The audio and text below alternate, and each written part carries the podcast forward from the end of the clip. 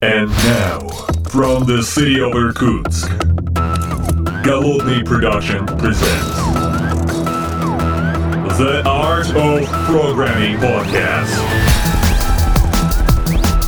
Unique, one of a kind, Siberian flavor in the world of IT. Доброго времени суток, уважаемые подслушатели, с вами я, Голодный, я нахожусь в большой, огромной, прекрасной переговорке в городе, в городе Москва, в Дефолт-Сити, конечно, всегда великолепно, я с большим удовольствием приезжаю в Москву, потому что здесь огромное количество людей, знакомых, и не просто знакомых, а друзей, прямо сейчас передо мной в этой переговорке сидит мой друг Олег Бондарь, руководитель технических проектов Яндекса. Здравствуй, Олег, очень приятно тебя видеть. Привет, Антон. Я очень рад, что ты приехал и видеть тебя воочию. Мы, правда, тут до этого отработали на конференции Highload Foundation 2022, где мы э, доблестно рассказывали про наши технологии, у нас был огромный стенд. И вот как тебе впечатление от конференции? Невероятно. Ну, я очень люблю Highload, мне вообще очень нравится конференция Антика, но Highload был, наверное, один из самых больших, то есть явно больше, чем предыдущие годы, и впечатления от офлайн конференции, конечно, всегда захлестывают. Практически э, ходишь, встречаешься через одного человека со всеми знакомыми тебе людьми, А, то есть масса позитива, масса очень интересных докладов. Э, В общем, очень доволен. Ты знаешь, еще вот это ощущение, вот меня, знаешь, я когда а- а- об- обычно мы с тобой, конечно же, пришли на, на момент застройки, потому что как бы э, до конференции вот это вот э, пре пре пре пре Ну, саундчек, чек залов, чек э, э, Какой кайф, ты входишь, а там вот еще пластик вот это все распаковывают, все, значит, за- застройка вот этой зоны происходит. Ты входишь, и такое ощущение, вот прям у тебя мандраж такой идет, ты такой идешь, блин, завтра здесь будет просто рубилово какое-то. Но мне всегда очень нравится именно бэкстейдж и участвовать в процессе, а не только видеть результат. Слушай, нам, я поясню для вас, уважаемые подслушатели, потому что мы э, с Олегом э, в этом году попали в программный комитет, э, благодаря тому, что мы тут очень много говорим и влияем на некоторые проекты. Мы начали, так сказать, работать с докладами, которые, кстати, потом попали на Яндекс.Трек. На конференции Highload был отдельный Яндекс Трек, который мы собрали. Огромное количество людей занимались этой сборкой, проверяли докладчиков, говорили, вычитывали доклады, потом там презентации смотрели. Ну и понятно, что вот, э, ну помимо нас, конечно, из Яндекса попало большое количество людей, которые тоже посмотрели, я не знаю, сколько, больше 180, по-моему, докладов было вот по- подано, что-то такое примерно. Очень много докладов, да, по тематикам высоких нагрузок и ML. А, Ну, давай сразу скажем, что мы с тобой, помимо того, что являемся членами ПК Highload, мы еще и входили в программный комитет от Яндекса, который отбирал Да-да-да. эти доклады. да. Да. Ну, понятно, мы смотрели не все, а те, которые нас больше всего интересовали. Хотя, конечно, э, было большое удовольствие посмотреть на эту закулису, где огромное количество вот этих вот э, разбора докладов, а почему, а какие аргументы за, а кто против, а почему. То есть нужно было аргументировать, давайте еще раз посмотрим этот доклад. То есть, если вы не понимаете, как работает программный комитет, это вообще такая машинка по м, пересмотру контента. То, что вы видите, это выжимка того, что удалось на самом деле затащить. Иногда бывает так, что человек снач- сначала подает какой-то невзрачный докладик, казалось бы, но член программного комитета смотрит и говорит, блин, из него можно вытащить такое. И потом в конце мы получаем какой-то феерический доклад на конференции. Вот мы были свидетелями, мне кажется, ну, десятков таких докладов, которые вот изна- изначально, ну, какие-то такие очень, очень пространные были э, описания докладов. В итоге они на конференции очень, очень круто смотрелись. Уважаемые подслушатели, уже много лет записываю подкаст и очень благодарен всем тем, кто когда-либо поддержал меня на Патреоне. Patreon, к сожалению, сейчас для меня недоступен. Но, как и прежде, мне важна ваша поддержка. Она меня дополнительно мотивирует и позволяет делать новые выпуски и не останавливаться. Э, Я люблю выпить кофе, вы об этом знаете. Я завариваю этот очешуительный напиток э, пару раз в день и получаю от этого заряд бодрости. Прямо сейчас вы можете угостить меня виртуальным аналогом кофе. Поддержите выпуск подкаста своим донатом. Это сделать очень просто. Ссылочка есть э, в шоу-нотах к этому подкасту. Переходите на Бусти, поддерживайте выпуск этого и других подкастов. Олег, а скажи, пожалуйста, вот э, мы, конечно, можем долго говорить про конференции, потому что мы, конечно, их любим и готовим и все остальное. Сами активно участвуем, в том числе у нас э, в сентябре, э, ну, в конце сентября, в начале октября будет Scale, э, наша собственная конференция. Э, у Яндекс Облака, Яндекс Cloud будет конференция, как обычно, раз в год, такая отчетная. Она еще будет, мы про это поговорим потом отдельно в нашем подкасте. А вот на этой конференции Халот наверное, публично, так, чтобы вот прям супер-супер близко к нашим потребителям, мы говорили про выпуск YDB в open source и вообще про YDB. Про YDB мы часто говорим, про Яндекс Database, а вот э, чтобы вот э, сразу после такого огромного события, как запуск YDB в open source, мы впервые вот столкнулись с ребятами. Как у тебя впечатление вообще от самого запуска давай начнем с самого начала, потому что я, я видел, как вы убирали как бы, в процессе подготовки этого всего. Да, поэтому хочется твоих впечатлений живых. Ну, запуск, конечно, первые мои впечатления, то, что это достаточно тяжело, потому что никто не отменяет текущую работу. То есть понятно, что это дополнительное обязательство, которое на себя берет команда, и команда действительно очень, очень интенсивно работала, чтобы совмещать э, с основными продуктовыми задачами еще и подготовку кода, э, подготовку э, тулзов определенных, для того, чтобы продуктом было легче пользоваться, для того, чтобы его было легче устанавливать в различных вариациях, в привычных, в том числе в Kubernetes. То есть вот это все, ну плюс так как мы живем в моноэпозитории э, вот, внутри Яндекса, он у нас называется Аркадия, а, у кода есть определенные нюансы, есть определенные зависимости, есть своя собственная система сборки Yamake, очень удобная э, для э, наших сотрудников, но так как ее нет сейчас снаружи в виде open source, то для того, чтобы наш продукт собирался как такой нативный open source, мы решили, что он должен собираться с помощью CMake. И э, вот вся эта подготовка, она э, заняла очень много усилий. Ну и отдельное спасибо, конечно, нашим коллегам э, из DevTools, которые сделали конверты из Yamake в CMake. То есть вообще нам очень сильно помогали и в процессах синхронизации, и в процессах подготовки, опять же, вот утилит, чтобы облегчить нам выезд.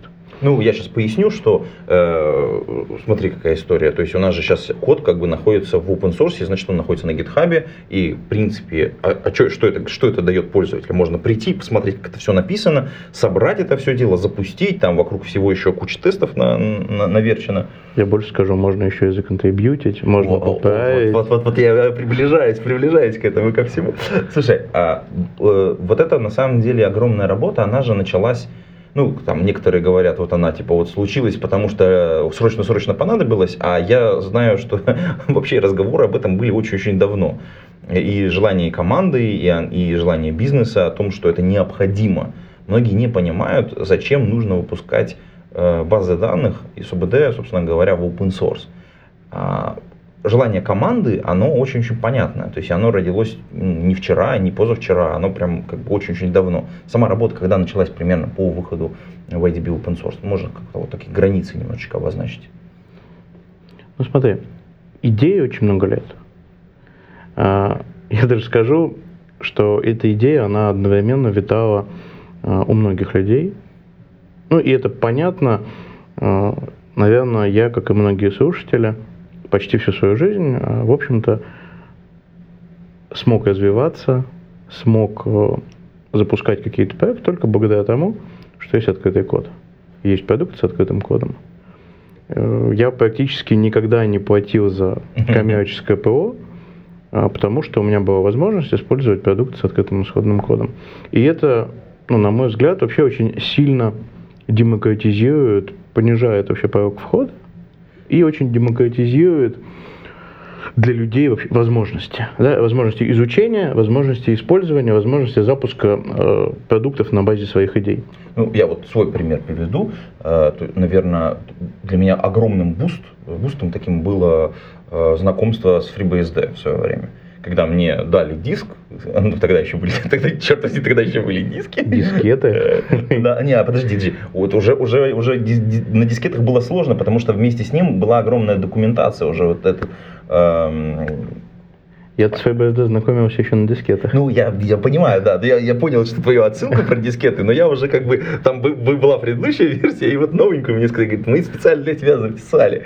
Я тогда посмотрел, боже, нифига себе, операционная система, как она устроена, из чего она сделана. И в документации все было написано, просто ты запускаешь и это был космос какой-то. И понятно, что дальше, а дальше у тебя пэкэджи, э, ну, соответственно, у тебя Значит, MySQL база данных была, соответственно, она уже тоже open source, и ты такой, блин, фига себе, у тебя есть база данных, ты можешь туда писать, читать, и, блин, на Перлен писала, она туда вжух, а оттуда вжух, ты такой, блин, красота какая. Там Perl, собственно говоря, ну, то есть огромное количество тулов, и это просто мир, который ты погрузился, вот у тебя там два диска было, и на них просто было все, и все было open source, и ты такой, нифига себе. Это просто... Еще и куча пакетов, наверное. Ну, конечно, да, которые предустановленные. Да, да, да, да, да, они были. Ну, потому что, как бы, интернетик был так себе, честно говоря. Да, и каналы связи были так себе. Да. А сейчас мы, конечно, вот находимся в ситуации, что нам вроде бы все доступно, но тем не менее, вот выход продукта в open source, это, мне кажется, все еще большое событие само по себе. Это огромное событие. А, на мой взгляд, это такой очень качественный переход. А, я повторюсь, а, говорили мы про него много лет. То есть очень много людей, э, члены команды, э, руководство, это все обсуждалось. Но, с одной стороны, продукт должен был дойти до какой-то степени зрелости, чтобы мы на этот шаг решились.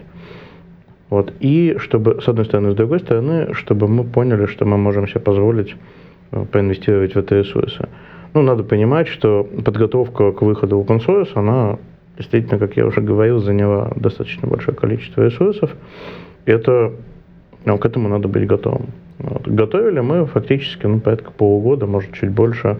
Но это уже финальное это уже сам состояние. Процесс, это сам процесс. Сам процесс, да. да. Процесс То есть, а до этого еще были переговоры, до этого подготовка Конечно. такая, там, ну, условно говоря, какой-то план, потому что без плана это сделать невозможно. Нет, говорили мы про это много. Э, ну, в такой достаточно пассивной форме говорили много лет в более активной, это вот какие-то ближайшие годы, и активная фаза непосредственно подготовки кода, подготовки той документации, которая была к тому, чтобы она была сопровождающей open source версию, тулинга, это все заняло полгода. Ага. Um, ну, ну, примерно. Да, да, да. Кстати, здесь сделаем небольшую ссылку к началу нашего подкаста. Примерно можно сказать, что это было где-то в районе августа-сентября, потому что у нас там как раз конференция, значит, соответственно, Scale была, даже пораньше, наверное, немножечко начали, да, чуть-чуть до Scale. Ну, наверное, примерно так, то есть, грубо говоря, мы э, готовили, э, готовились к Scale с набором фичей, которые выпускали, и после того, как э, нас отпустила. Э, то есть мы выпустили фичи, мы поняли, что закрыли какой-то майлстоун. Вот мы Наверное, на следующий майлстоун, да, мы взяли подготовку кода к open source. Да, слушай, э, здесь сразу возникает вопрос. Мы тоже вот э, проводили огромный круглый стол эм, на конференции HighLoad, посвященный VDB. Людей интересует, а вообще, собственно, история процесса к появлению VDB, как много людей этим занимается, потому что вот мы сейчас говорим, что Э, вроде как Яндекс Клауд это все, а внутри Яндекса какие-то люди работают на этим. И проект вообще, проект вообще много лет. Давай как бы при, приоткроем немножечко завесу вот над этой частью. Самому проекту ADB э, много лет, э, наверное, порядка восьми. Но это не первый проект, то есть это эволюция и она, наверное, очень комплементарна эволюции СУБД, вообще развитию э, СУБД в мире.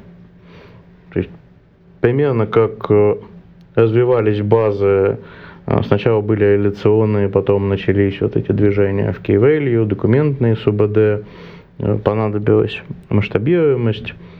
Вот также развивались и СУБД в Яндексе, и VDB как раз основоположник VDB Андрей – Э, Фомичев занимался такой key value СУБД. Впоследствии стало понятно, что э, развитие КВ СУБД, оно достаточно дорогостоящая для команд, которые эксплуатируют. То есть, э, как обычно, то есть ты размениваешь Ну, все трейдофы, другое, да, которые допускаешь в самой базе, ты размениваешь на то, что разработчик каждого из проектов, который эту базу использует, начинает задумываться о проблематике, которая э, ушла в трейдофы э, в базе. Мгм. А так как таких команд в Яндексе очень много, Ну да, это получается, что получается, такой, что... каждый изобретает свой велосипед. А, Где-то к десятым годам э, ну, нашего века э, более модно стало движение э, распределенных реляционных СУБД. То есть стало понятно, что э, вот эти трейдофы, они чересчур дорогие и чересчур усложняют э, прикладной код. Мгм. И появился термин NewSQL, сейчас его переименовали в Distributed SQL. А, Ну, назову это с термином переименовали, потому что это фактически просто признано а, более соответствующим Текущей а, тому, что эти СУБД обеспечивают. Да? То есть это SQL интерфейс, это возможность а, использовать а, реляции, а, привычные структуры данных, а, таблицы, при этом получить масштабируемость, получить отказоустойчивость. Вот. Слушай, ну то в есть вот оно так и вытекло. То есть э, был опыт разработки, эксплуатации своей key value СУБД, и из этого э, это эволюционировало в появление нового продукта, э, новый продукт YDB. Давай, кстати, здесь э, порекомендуем твою публикацию на Хабре. Она недавно вышла, как раз э, про нем- немножечко про внутренности и что, что, что как внутри устроено в IDB. Мы, наверное, ссылочку приложим в шоу-ноты к этому подкасту. Да, спасибо. Да, и ты знаешь, что еще давай тогда поговорим про главное преимущество. А зачем YDB нужна? Что она такого дает потребителю? Вот потому что как бы иногда люди такие, ну блин, у меня есть там, я не знаю, SQL, у меня есть Postgres, у меня есть, э, ну там, э, для многих там, например, задача подходит э, Mongo, Mongo, да, то есть, ну, Cassandra.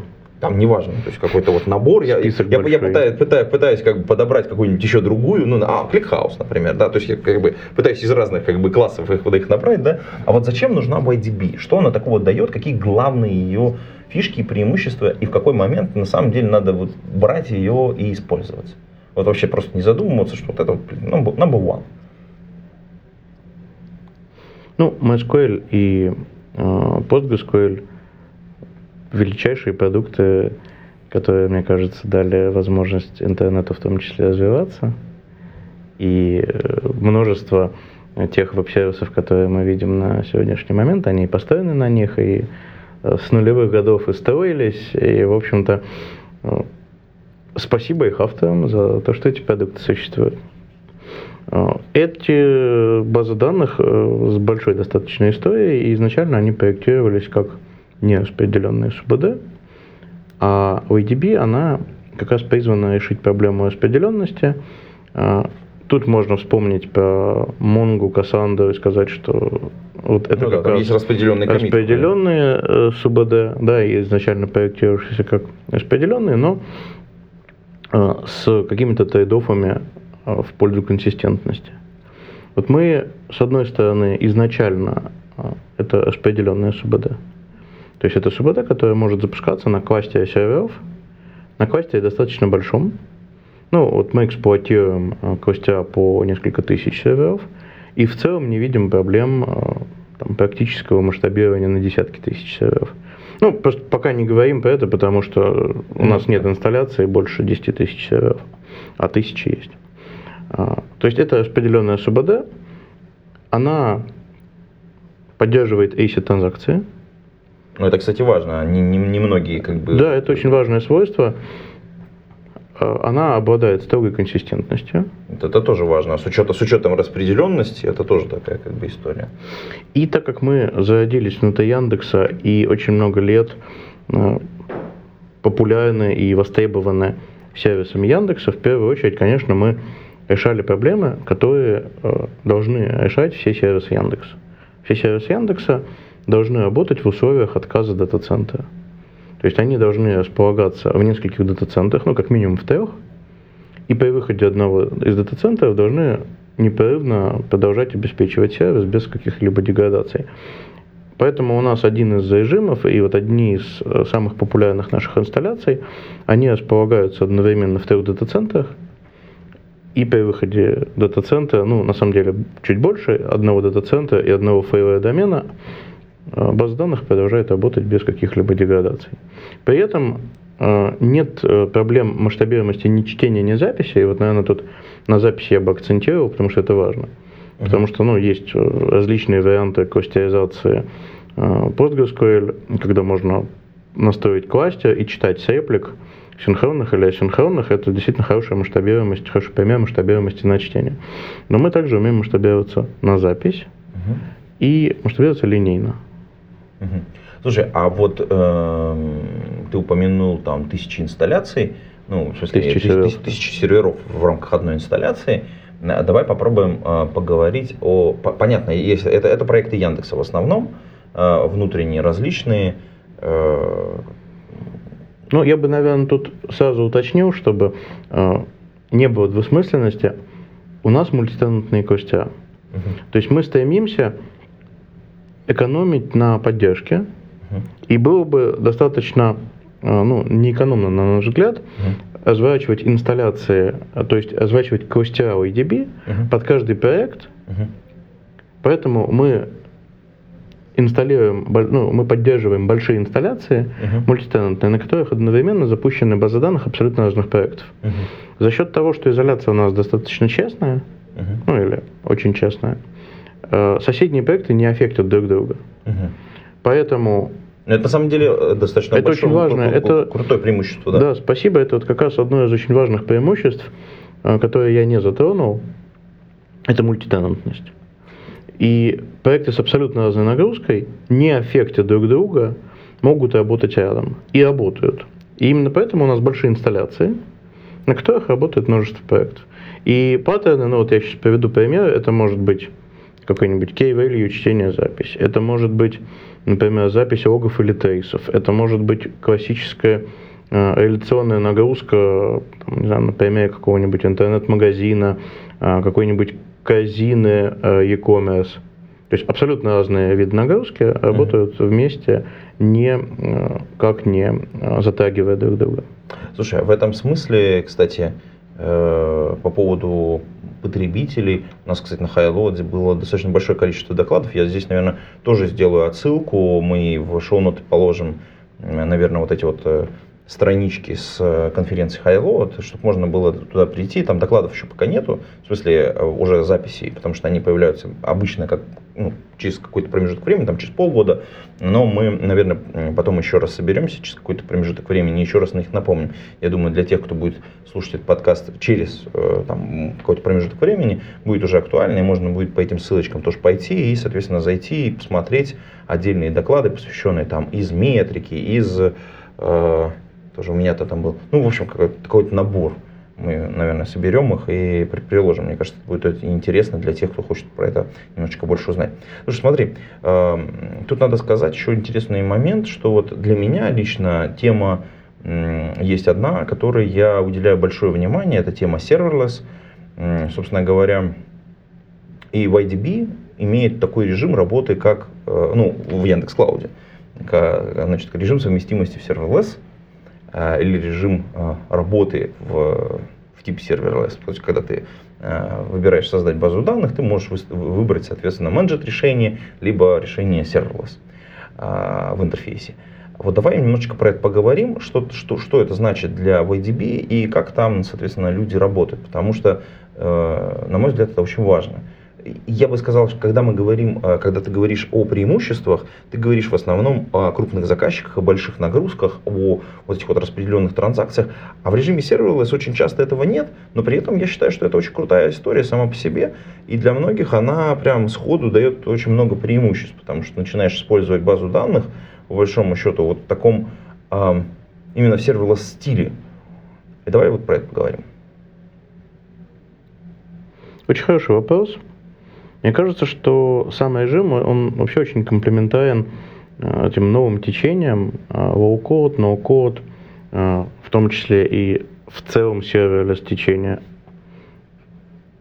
он помогает людям ну, снизить порог входа, с одной стороны, максимально снизить порог входа при использовании. С другой стороны, снизить еще и экономические факторы при владении, да, вот если рассматривать совокупную стоимость владения любым продуктом, вот этот режим, он позволяет снизить стоимость владения чуть ли не до нуля. Ну так да, как, у тебя э, практически нету там девопсов, которые это обслуживают, обновляют, э, смотрят, следят за безопасностью, ну там, ну, масса, масса нюансов. Да, и самое важное, что у тебя при этом нет ресурсов.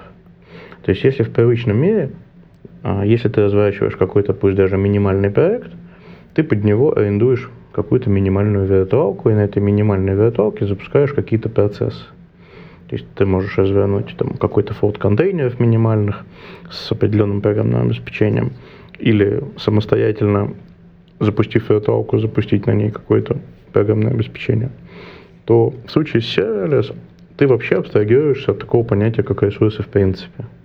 То есть у тебя ресурсов больше нет. И вот на мой взгляд это какой-то следующий шаг. А, вот примерно как виртуализация была следующим шагом от железа, то есть сначала люди там сами задумывались о том, что какое железо им купить, потом куда это железо поставить, как обеспечить его питанием, непрерывной, э, там, бесперебойно работающей сетью. Потом они от этого начали абстра... абстрагироваться, и уже там тебе, чтобы запустить какой-то ПО нужен не сервер, а виртуалка на этом сервере. Потом ты с этого сервера вообще и виртуалки в сервер уезжаешь, эту виртуалку увозишь в облака – и вот мне кажется, следующий шаг это serverless, когда у тебя нет больше ни сервера, ни виртуалки, вообще ничего. У тебя есть, э, вот если говорить про код, код твоей функции, Тебе не надо для того, чтобы посмотреть на Hello World э, в браузере, запускать где-то виртуалку с веб-сервером. Ты просто деплоишь код функции, вот там, если говорить по Яндекс Облака, в функции Яндекс Облака. А для того, чтобы заперсистить данные, с которыми ты работаешь в рамках этой функции, тебе больше не нужно нигде поднимать ни процесс на виртуалке, ни э, заказывать какой-либо ресурсы, какого, какого, какой-либо СУБД. Ты просто используешь в беседерном режиме баз данных, а пишешь, э, платишь, простите, за запрос, который ты совершил в эту базу данных, и за объем данных, который в базе хранится. То есть если этот объем, ну, учитывая еще наши э, пороги бесплатного потребления для небольших проектов они вообще равны нулю. Ну, То да. если взять какой-нибудь небольшой интернет-магазинчик, то его количество запросов и объем данных вообще укладывается в наши бесплатные лимиты. И мне кажется, что это такое очень хорошее снижение порога входа, то есть и на попробовать, и даже для там, того, чтобы вести небольшой бизнес. Ну вот, э, как сейчас вот у меня есть, э, я там помогаю нескольким ребятам с телеграм-ботами, а, они, ну, практически никто из них не вышел за, собственно говоря, за порог потребления. С одной стороны, а с другой стороны, вот мы сейчас э, с ребятами пишем небольшую э, такую текстовую игру э, для тоже там как бы для для для некоторого проекта. Мад? ну нет, не, не, не мад, но, но Тут интересный момент, что тоже мы там посчитали там нагрузку, там какие-то данные хранятся в Object Storage, а это, по сути дела, тоже хранилище для серверлесса по большому счету, потому что ты тоже имеешь, в общем-то, дырку, интерфейс, куда ты что-то отправил, данные там сложились, э, тут ты получил, ну, соответственно, и база данных э, в качестве IDB, куда, соответственно, ты что сложил, потом э, забрал, да. Ну, там немножечко очередей еще есть, но это уже другая история. Я к чему? Ни разу, ребят, не выскочили еще пока нигде. Ты знаешь, есть еще одна крут- крутейшая вещь. Вот когда мы делаем, э, используем сервер очень часто можно провести по-настоящему реальное тестирование твоего проекта и полностью развернуть дубликат твоей инфраструктуры просто рядом абсолютно полностью, сто процентов, вот как он есть э, ну, вот в текущей твоей конфигурации. И просто тестировать свое приложение абсолютно процентов очень похоже на то, как оно у тебя есть. Потому что то же самое сделать, например, даже с Kubernetes уже очень сложно. Ты не можешь развернуть не такое же количество серверов. Это все это просто дорого, это просто безумная какая-то э, трата денег. А тут ты раз – благодаря Infrastructure as code ты просто раз дубликат развернул текущей версии или новой версии или следующей фичи, потестировал ее, нагрузил какой-то нагрузочкой, ну, причем ты точно знаешь, сколько это будет тебе стоить. И это, блин, безумно круто, сама по себе история. Вот. А, но тут надо еще сказать, что когда YDB вышла в open source, сам, одна из самых, ну, не, не, даже не в open source, а еще до того, э, в serverless режиме, это было, э, это было в, октябре, в сентябре прошлого года, по-моему, да, там появилась э, J. Мы когда мы да, да, да, на до этого... объявили J для serverless режима. Да. А до этого был еще, понятно, еще приватный режим, то есть превью, техническое. Э, меня на самом деле вот, вот этот вот выход в GA, он э, был сопровожден еще тем, что вы объявили о режиме совместимости с DynamoDB. И тут случилась на самом деле магия, потому что есть какие-то проекты, которые написаны уже были. Ну, тут у меня один из коллег, он, э, у него написан был проект на лямбда в AWS и с помощью DynamoDB. И он такой, а, я могу переехать просто вот вообще. И у него как раз случилось вот это комбо. У него э, его функции, ну, API Gateway, э, соответственно, который вот фронтировал, э, собственно, внешнее взаимодействие с пользователем, соответственно, домен третьего уровня, который подключался для того, чтобы можно было там, соответственно, всякие разные штучки вокруг сделать, и DynamoDB. Вместо DynamoDB у него получилось переехать в Яндекс Cloud с помощью, собственно, YDB. Расскажи немножечко, как вот вы пришли к идее тому, что нужно вот допилить режим совместимости, как это работает немножечко. Ну, наверное, для того, чтобы у него это комбо случилось, мы это и делали. Мы, мы предвидели. Ну, не только для него. Ну, понятно, да. Как бы... Понятно, что для большого количества наших пользователей.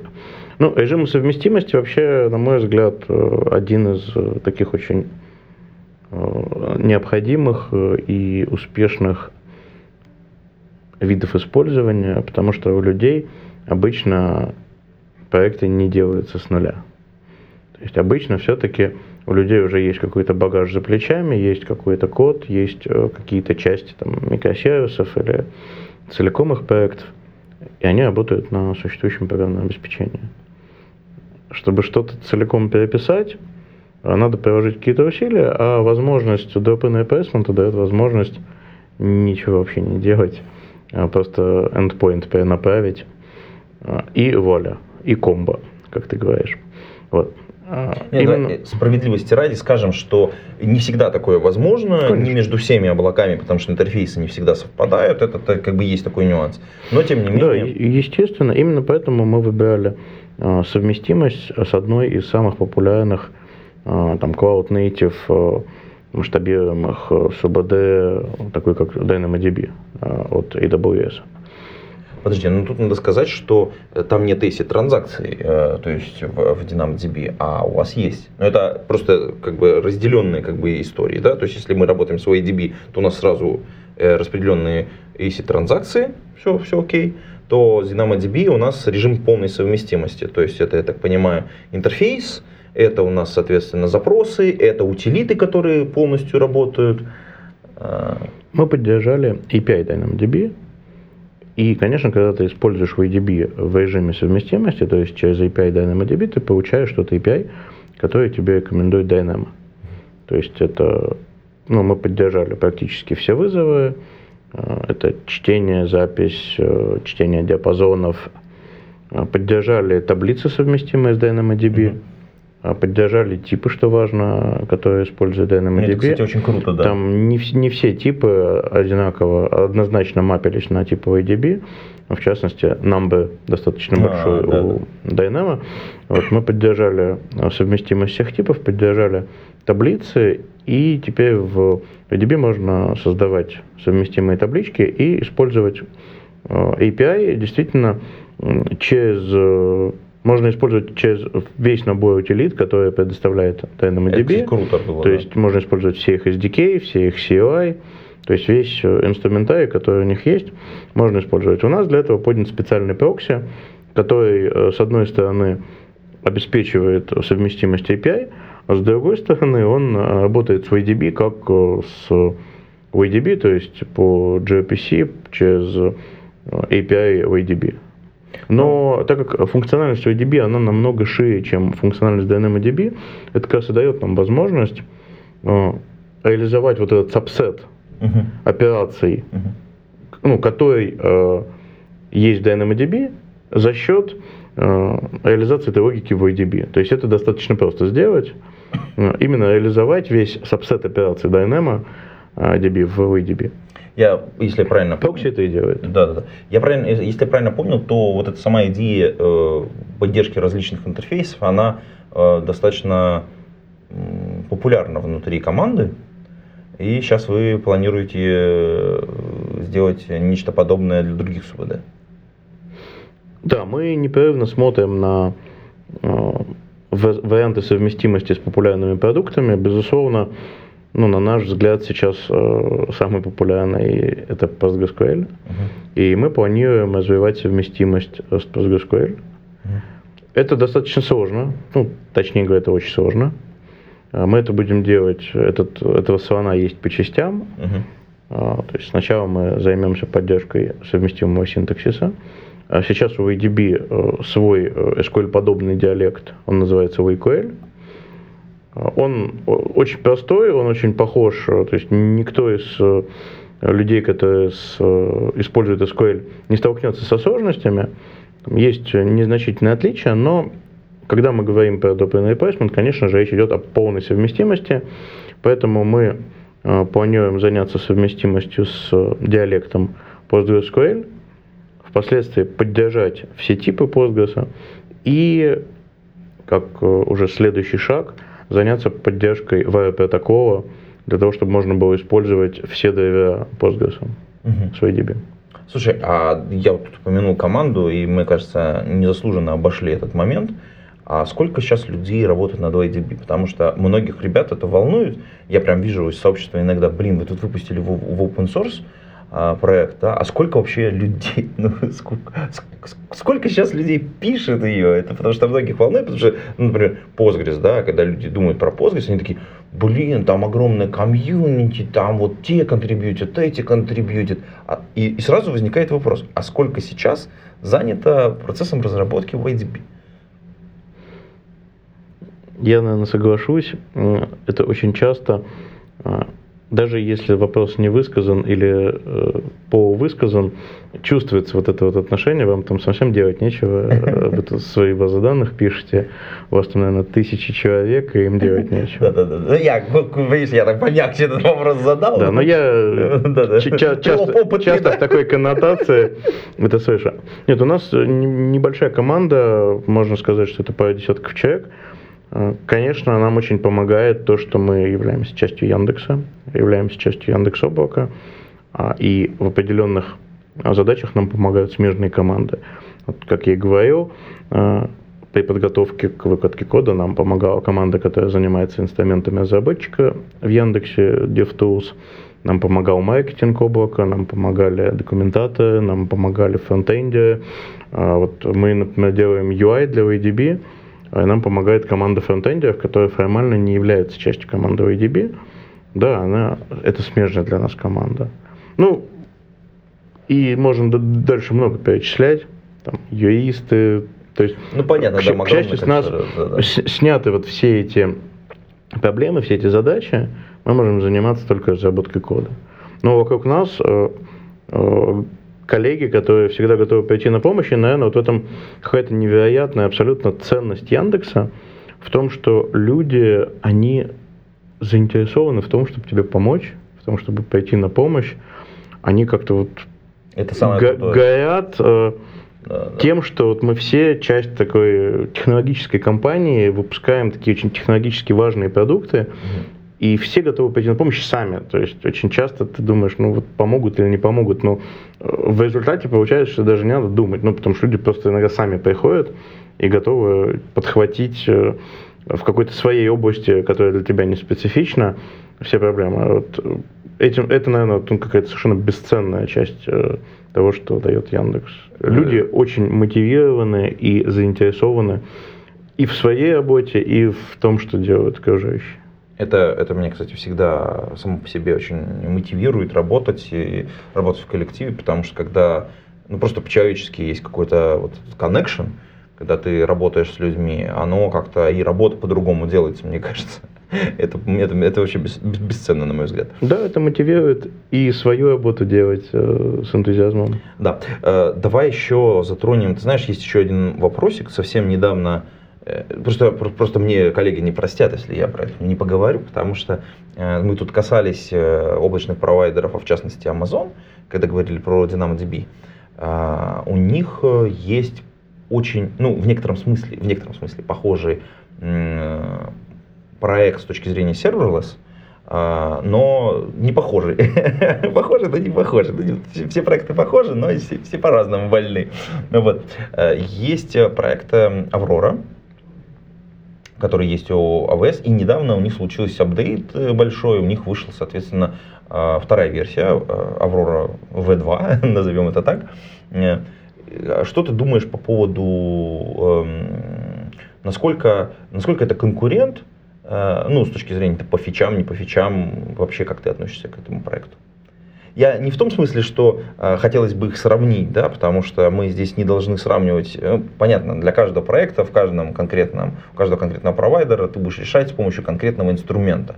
А все-таки именно вот тебя, как специалисту по разработке СУБД, а что там ты считаешь вот важным случилось, а что нет? Давай, вот какая-то вот есть э, твое мнение такое? Ну, например, э, давай, да- давай даже я уточню немножечко. Может быть, есть какие-то ключевые особенности у HDB, которые ты ожидал бы, чтобы они появились в Авроре во второй версии, но они не случились.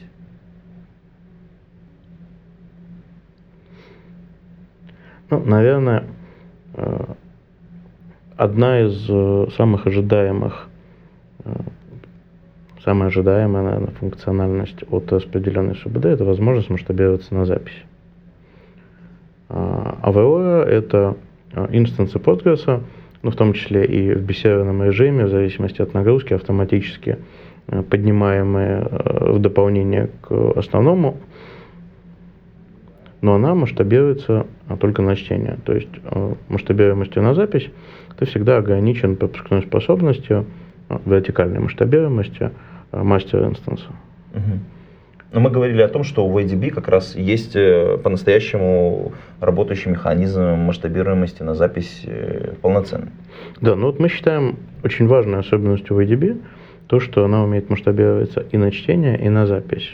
Э, Линейно, горизонтально. Мгм. Вот у AVO эта функциональность не поддержана, если я не ошибаюсь. Но У надо поизучать есть- еще проект, конечно. Да, надо- Свеженький еще, так сказать. Безусловно, надо дополнительно чекнуть э, теку- текущую функциональность. Вот. э, У них есть э, масштабируемость вот этих инстансов MySQL или PostgreSQL поверх Distributed Storage на чтение, но нет масштабируемости на запись. Вот это, наверное, сейчас одно из ключевых отличий. Мгм. Ну, понятно, мы, я думаю, что еще поразбираемся, потом мы отдельно где-нибудь соберемся через какое-то время, поговорим о том, как развивается open source проект, потому что, мне кажется, это совершенно замечательный, уникальный опыт, потому что вот есть СУБД, она стала open source, а там же огромное количество работы, которую можно делать. Вот смотри, я, э, когда вот выходит какой-то новый язык, Э, я сейчас вот абстрагируемся от баз данных, от СУБД, потому что, кажется, хочется привести пример, который вот всем понятен. Э, Вот, например, выходит Rust, вокруг него нет ни одной библиотеки. Ну, в смысле, как, ну, я когда-то, да? И ты можешь стать человеком, который напишет что-то, чем будут пользоваться все.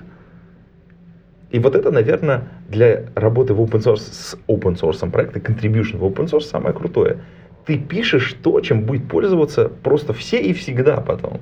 Ну, то есть, например, в Java такое сейчас невозможно практически, потому что написано, ну, блин, все, ну, почти все. Ну, то есть, много что. И это прям так вот ино- иногда сложно. А вот, например, а, ну, для Раста, вот как я привожу пример, ты можешь прийти, блин, прочти на, на голое поле, посмотрите, а, блин, а в других языках вот эта вот нужная штука, и все этим пользуются. А в Расте еще пока нет. Запилю. Типа, сделай свой contribution, сделай свой вклад. И таким образом можно стать одним из ключевых контрибьюторов вообще в экосистему. И в ADB сейчас находится, мы находимся примерно в таком же состоянии. То есть есть большое количество уже сделанной работы, но которая нужна в основном а, либо для Яндекса, либо для крупных вендоров, либо еще чего-то. Ну, понятно, что они нужны, э, ну, те вещи, которые нужны были вам изначально. но огромное количество того, того, что нужно для комьюнити, еще ждет своих авторов. И мне кажется, вот здесь, вот, блин, блин, кажется, такое поле для появления новых авторов и новых крутых контрибьюторов. Да, открывается окно возможностей сделать весомый вклад. Весомый, очень заметный. Причем, казалось бы, приходи на GitHub, открывай issues, пиши сам, придумывай, смотри, что есть, чего нет, э, предлагай и вперед. Ну, кстати, мы ссылочку на GitHub, конечно же, оставим, так что приходите, коллеги, придумывайте, предлагайте в сообществе какие-то изменения. И ссылочку, наверное, у нас же есть чатик еще, the Bee. Я думаю, что надо еще и ссылочку на чатик сделать. Мы это обязательно добавим в шоу-ноты к этому подкасту. А вот на этой вот ноте мы, наверное, будем прощаться э, с Олегом и вместе с вами. Э, пейте кофе, пишите Java. До скорой встречи, пока-пока. Пока. -пока. пока.